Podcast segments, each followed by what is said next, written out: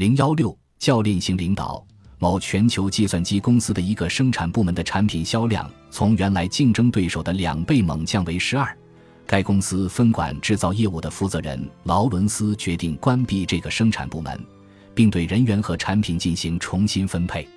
这个倒霉部门的负责人詹姆斯获悉后，打算越过直属上司劳伦斯，直接向公司首席执行官求情。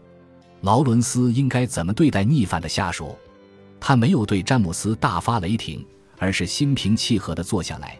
他不仅向詹姆斯解释关闭生产部门的决定，还谈到了詹姆斯的未来。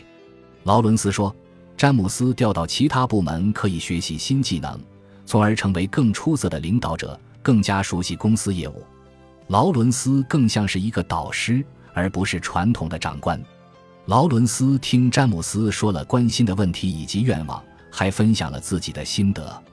劳伦斯说：“他认为詹姆斯目前的工作已经没有新鲜感，毕竟詹姆斯只在公司这个部门待过。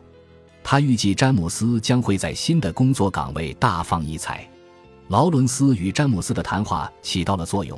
詹姆斯后来没有去找首席执行官。本来，詹姆斯听到本部门要被解散，冲动之下想找首席执行官。劳伦斯知道这个消息之后，赶紧指导詹姆斯在首席执行官面前怎么表达意见。劳伦斯提醒詹姆斯：“首席执行官听你说话的机会可不多，我们要确保考虑周全，给他留下深刻印象。”劳伦斯建议詹姆斯不要说个人情况，而是关注部门情况。如果他认为你只是为自己的利益辩护，他会立刻将你拒之门外。首席执行官一般喜欢书面报告。因此，劳伦斯建议詹姆斯把自己的意见写下来。劳伦斯没有责骂詹姆斯，反而给他出主意。为什么？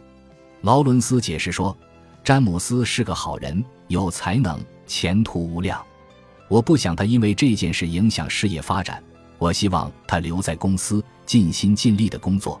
我希望他学有所成，前途无量。虽然他处事有点急躁，但并不是无药可救。”劳伦斯的做法显示了教练型领导的优越性。教练型领导帮助员工认清自身独特的优势和关键性缺点，并且鼓励他们追求个人和职业的梦想。他们鼓励员工树立长远发展目标，帮助他们制定明确的实施计划。教练型领导与员工达成协议，使他们明确在实施发展计划过程中的角色和义务，还提供大量的意见和建议。教练型领导擅长授权，他们习惯给员工布置很有挑战性的任务，短时间难以完成。也就是说，只要有利于员工长远发展，教练型领导愿意接受暂时的失败。我们研究发现，在六种领导风格当中，教练型领导是最不常见的。很多领导者告诉我们，在业绩压力下，他们没有时间和耐心培训员工，帮助他们成长。实际上，除了第一次指导，领导者只需要很少甚至不用额外的时间。忽视指导员工的领导者，实际错失了一种有力的管理工具。教练型领导对于组织气候和业绩有着显著的作用。我们也承认，由于指导主要针对的是个体发展，不与工作任务直接相关，指导对公司业绩看似没有作用，其实不然。不管怎样，指导还是有助于改善结果。原因在于。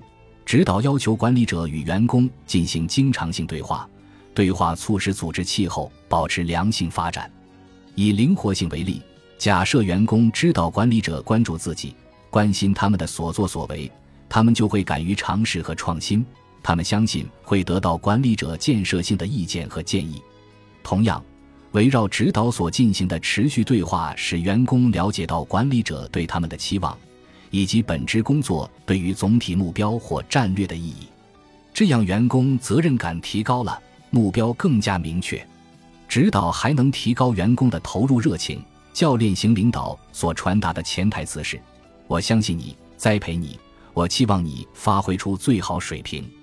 这通常会激励员工尽心尽力地完成任务。教练型领导在很多公司环境都能行得通。不过，也许最有效的是在接收端的人正好需要的时候，例如，员工知道自身弱点并希望有所改善，这时教练型领导发挥的作用尤其好。同样，如果员工意识到新技能的重要作用，教练型领导也能发挥作用。简而言之，教练型领导对于希望接受指导的员工最有用。相反，不管出于何种原因，如果员工拒绝学习或改变工作方式，教练型领导就不能发挥作用。如果管理者缺乏指导员工的技巧，也不行。实际上，很多管理者不熟悉或者不擅长指导员工，特别是不擅长持续提出业绩反馈意见。就容易制造恐惧心理或冷漠情绪，而不是产生激励作用。有些公司已意识到教练型领导的积极意义，并努力将其转化为核心竞争力。在某些公司，年度奖金有相当一部分与管理者下属员工的发展情况直接挂钩，但很多公司还没有充分发挥教练型领导的作用。教练型领导靠的不是摇旗呐喊，而是润物无声。本集播放完毕，感谢您的收听，喜欢请订阅加关注，主页有更多精彩内容。